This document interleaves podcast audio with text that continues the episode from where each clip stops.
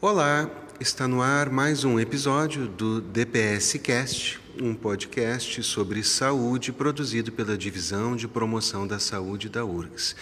Aqui quem fala é José Mena e nesse episódio traremos o tema de comportamentos de risco à saúde e a busca por comportamentos saudáveis. Para essa conversa, receberemos a colega Mariana Atz, psicóloga e mestre em psicologia e diretora da Divisão de Promoção da Saúde do Departamento de Atenção à Saúde da URGS. Seja bem-vinda ao DPS Cast, Mariana.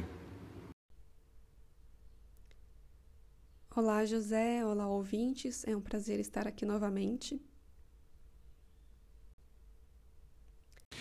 Nesse episódio, gostaria de ressaltar que contamos com uma importante contribuição da nossa colega Gislaine Thompson, enfermeira, para a elaboração do roteiro.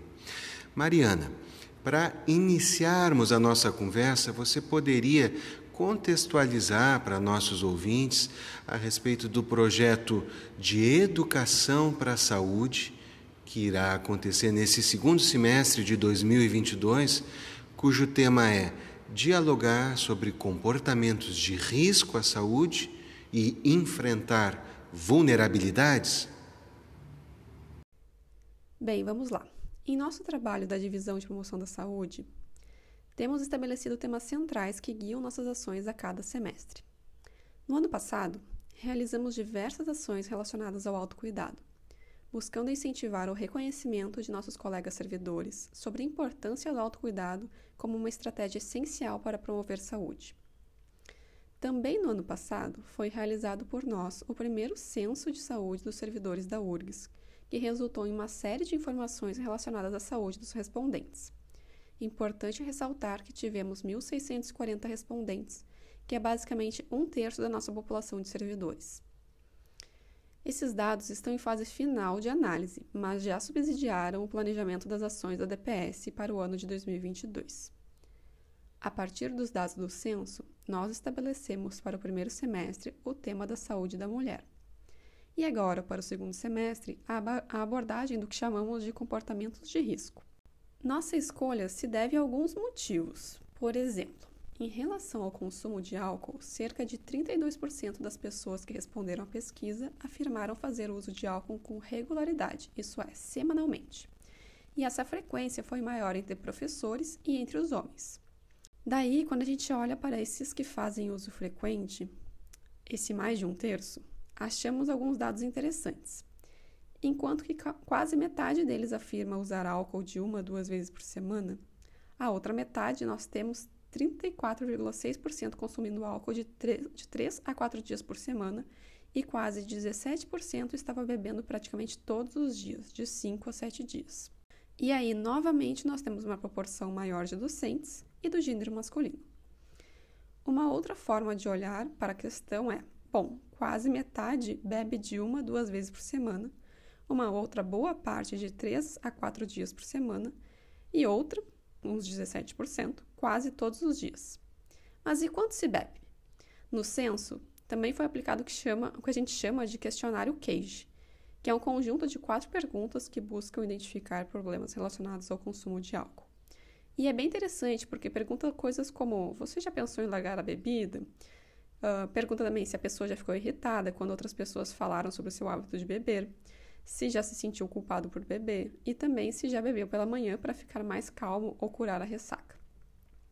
Nos, nos resultados do censo, ainda que 32% das pessoas que responderam tenham indicado fazer uso regular de álcool, no CAGE encontramos um resultado positivo de 4,3%, ou seja, 71 pessoas.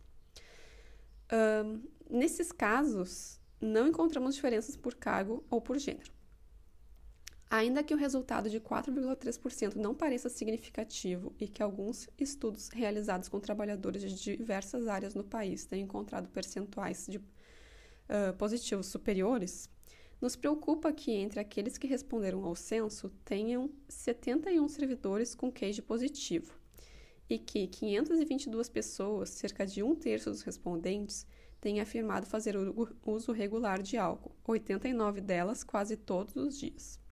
Já em relação ao uso de drogas ilícitas, praticamente 80% das pessoas que responderam ao censo afirmaram que nunca experimentaram.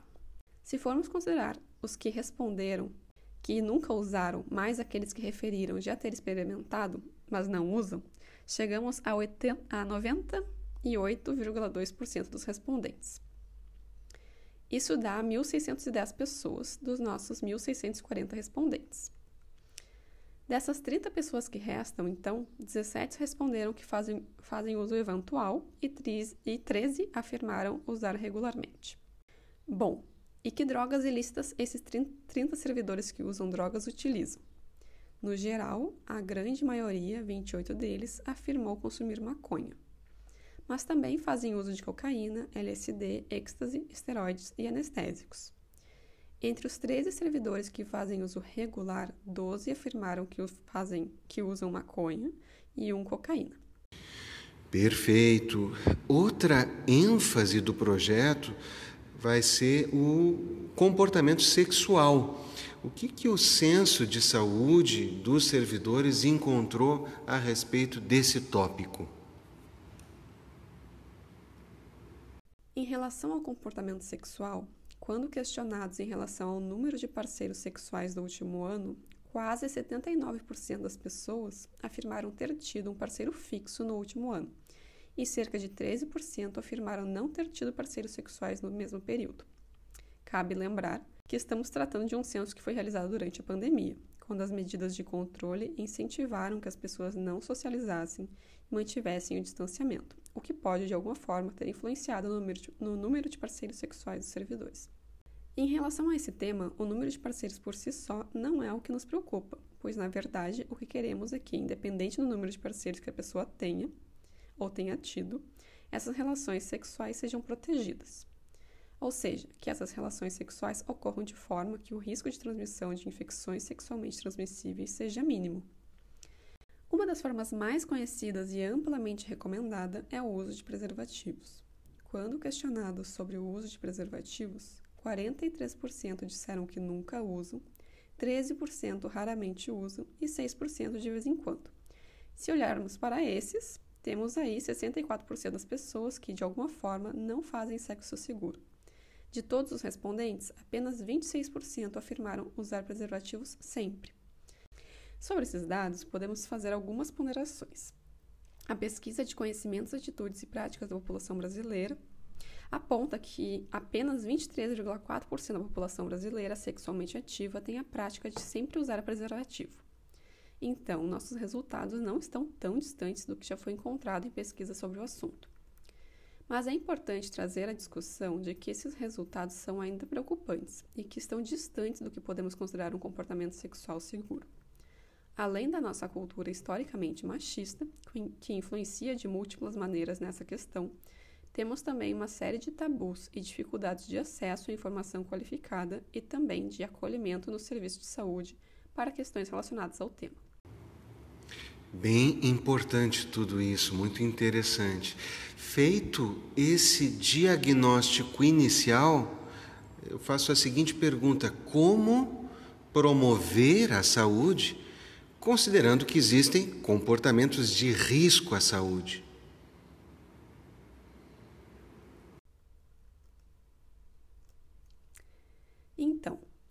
Resgatando o que conversávamos no início, nós vimos esses dados, debatemos sobre o assunto e escolhemos que esse seria o tema das nossas ações no segundo semestre.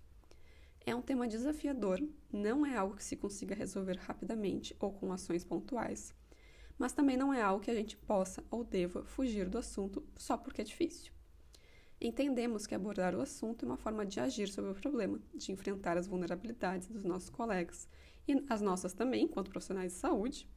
Uh, afinal, também temos limitações no agir, principalmente em problemas complexos como esses.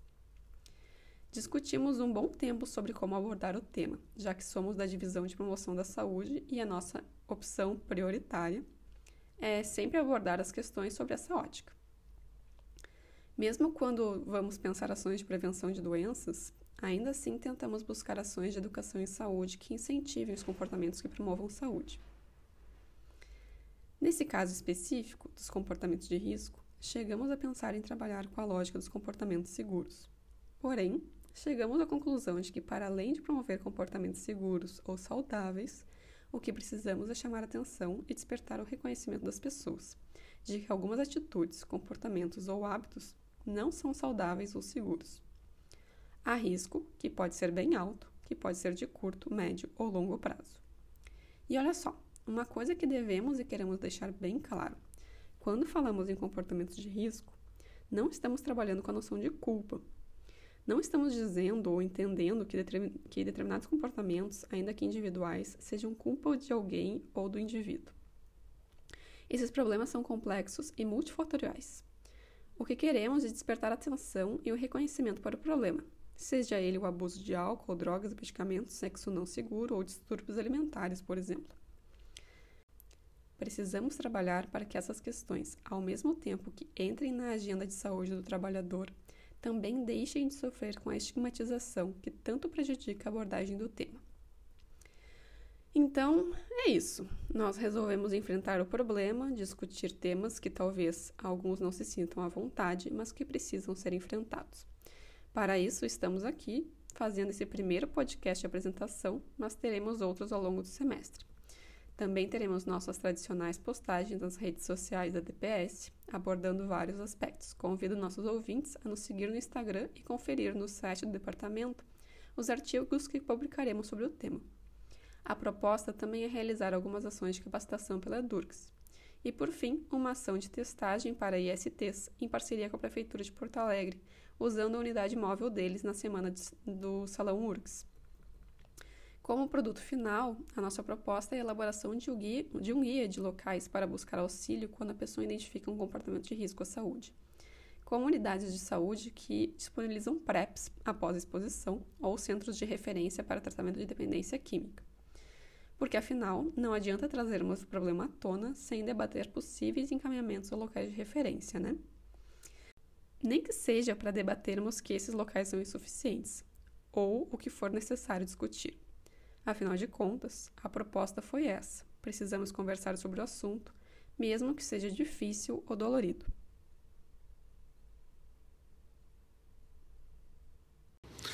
Excelente. Muito obrigado, Mariana, pela gentileza de estar conosco. Foi um prazer conversar contigo e compartilhar essas informações com os nossos ouvintes.